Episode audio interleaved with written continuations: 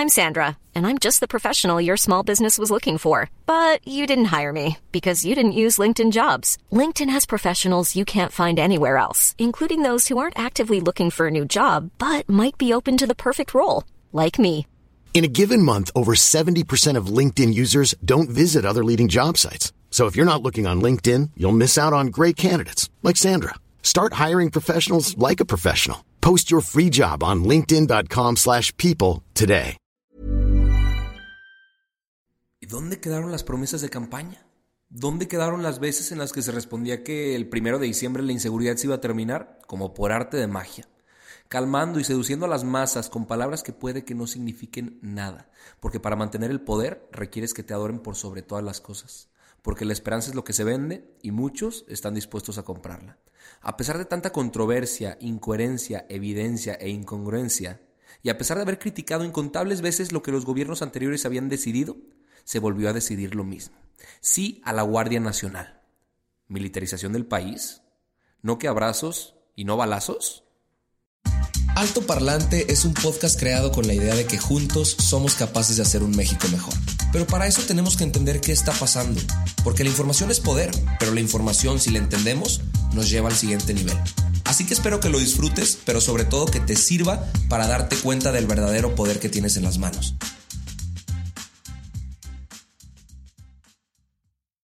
Pues el día de hoy vamos a tocar una noticia que quizá muchos no están enterados del todo de cómo está funcionando por el tema de la gasolina que en realidad ha acaparado toda la, atención de los ciudadanos. Pero hoy vamos a hablar sobre el tema de la Guardia Nacional porque el pasado miércoles se presentó la convocatoria para reclutar a 50 mil jóvenes para que entren a ser parte de la Secretaría de Defensa Nacional y a la Secretaría de Marina para formar la Guardia Nacional.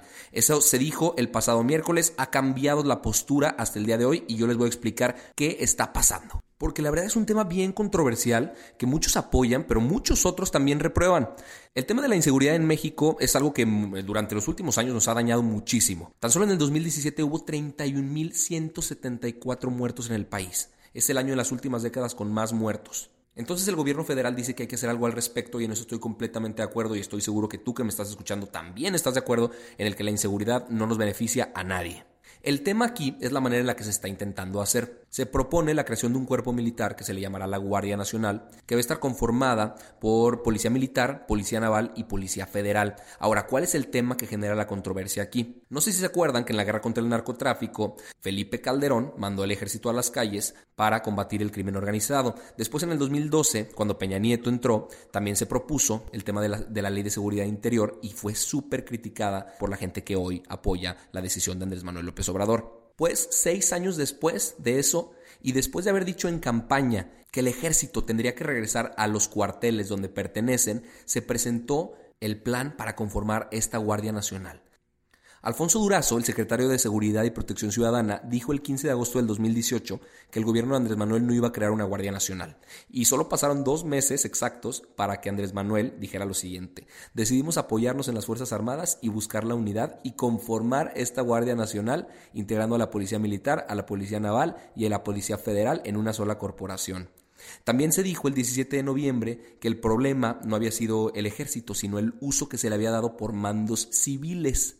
Y hoy justamente dijeron que van a aceptar que sea de un mando civil. Que sea de un mando civil significa que no va a ser un miembro del ejército el que va a liderar esta Guardia Nacional. Y antes de explicar por qué la controversia, les voy a explicar lo que se propuso para todos los nuevos miembros, se abrió la convocatoria para reclutar a 50 mil jóvenes, a los que se les va a ofrecer servicio médico, estabilidad laboral, sueldo digno y seguro, educación y desarrollo profesional, alojamiento, alimentación, vestuario y equipo, vacaciones, gastos de transporte, seguro de vida, y todo esto para que puedan crear un proyecto personal y familiar, o sea, para que no tengan que dedicarse únicamente al ejército y dejar de lado una vida personal.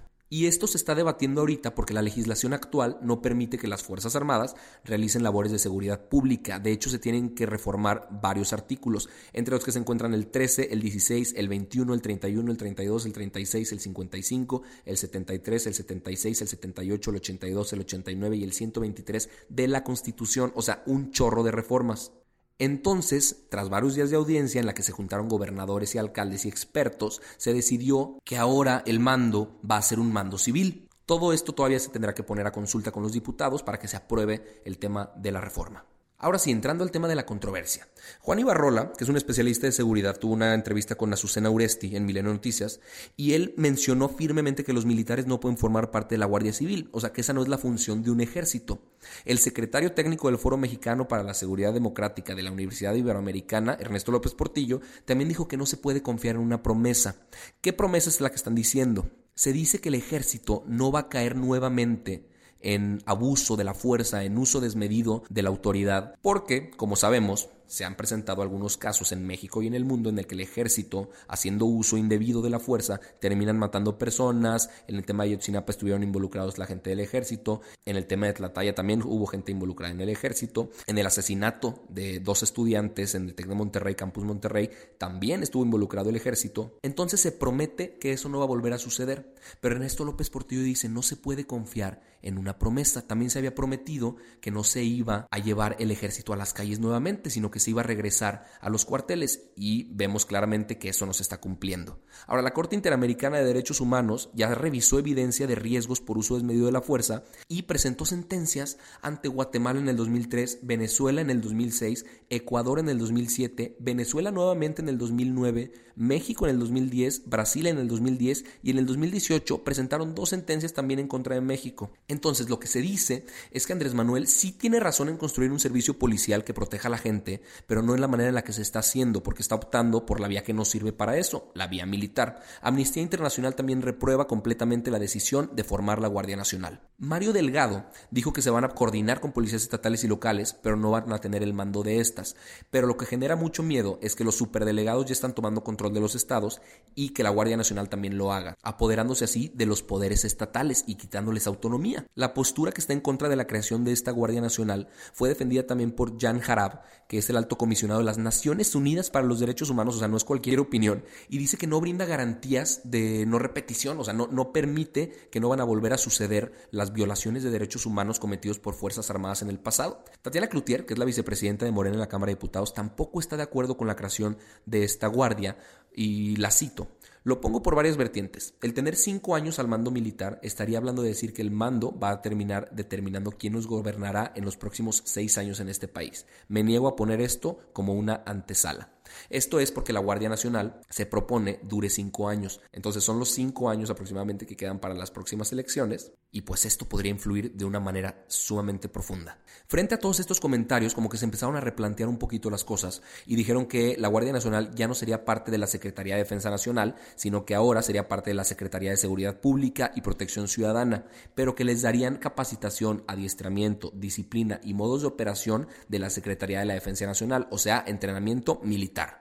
Pero antes, Alfonso Durazo hace algunos meses le habían cuestionado por qué no se había optado por dar a la Guardia Nacional un mando civil. Dijo que porque la institución que actualmente nos garantiza el funcionamiento de la Guardia Nacional es la Secretaría de Defensa y hoy justamente reviró y dijo que siempre sí. Entonces están cambiando de opinión constantemente y ya no se sabe ni qué creer ni qué intereses hay detrás. Por su parte, los secretarios de la Defensa Nacional Luis Crescencio y la Secretaría de Marina José Ojeda coincidieron en que los valores militares que se inculquen a quienes formaría parte de la Guardia Nacional van a ser claves para que los resultados se empiecen a dar. A mí sí me parece un tema bien delicado porque he escuchado bastantes testimonios, bastantes opiniones de expertos en las que se plantea que el ejército no está hecho para la seguridad pública. El ejército tiene entrenamiento bélico para vencer al enemigo allá afuera y para proteger la soberanía nacional. Y hay un caso bien curioso de lo que pasó en Venezuela, porque apenas hace unos días Nicolás Maduro volvió a tomar protesta por los próximos seis años y mientras muchísimos países no lo reconocían como presidente, entre ellos Argentina, Brasil, Canadá, Chile, Colombia, Costa Rica, Guatemala, Honduras,